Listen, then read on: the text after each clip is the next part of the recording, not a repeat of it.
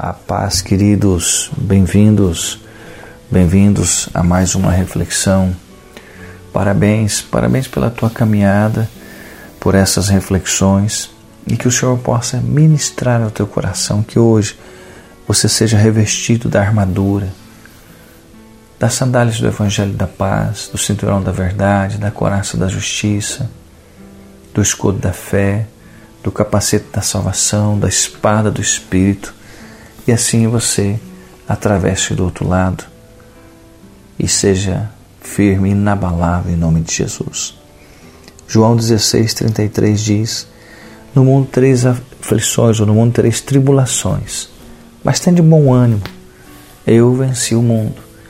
Aqui Jesus revela para nós que Ele nunca escondeu, Jesus nunca escondeu que nós teríamos tribulações, mas Ele nos fala: tem de bom ânimo, porque eu já venci, eu venci o mundo.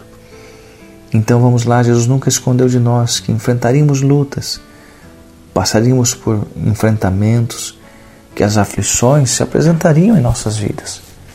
Enquanto estivéssemos no mundo, ou enquanto estivermos no mundo, passaremos por aflições. O que não podemos nos esquecer é que ele também deixou claro que ele venceu o mundo. Sendo assim, Nele, em Jesus, temos a vitória contra o mundo, o sistema maligno do mundo. Temos que nos lembrar também que nosso inimigo, ele luta sagazmente para tirar de nós o que? O bom ânimo.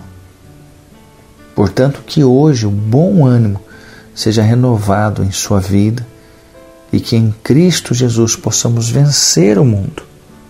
Lembremos, mas lembre-se mesmo, de Salmo 126, versos 5 e 6. Os que com lágrimas semeiam, com júbilo ceifarão. Quem sai andando e chorando enquanto semeia, com certeza voltará com júbilo trazendo a sua colheita. E que assim seja você em nome de Jesus.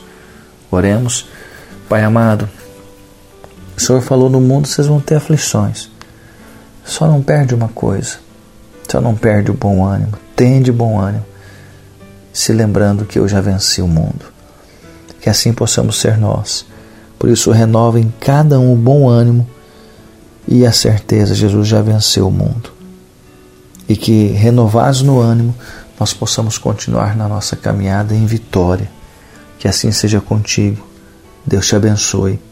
Amo a sua vida.